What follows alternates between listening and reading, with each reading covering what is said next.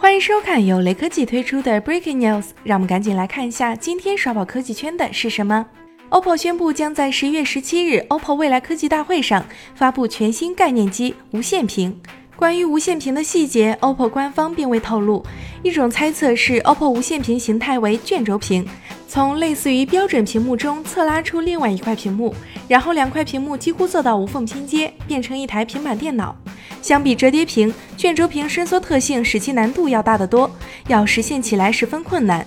从 OPPO 概念机的命名可以看出，它距离量产商用还有一段距离。此外，本次科技大会，OPPO 还有可能展示百瓦级快充、屏下摄像头等前沿科技，这些新技术有可能会在明年量产商用。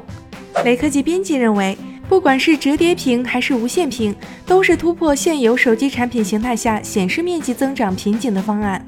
从实用性的角度来看，它们都不够实用，在成本、重量、体积等各方面存在种种问题。但从更长远的角度看，只要问题未来被逐步解决，手机行业就会发生翻天覆地的变化。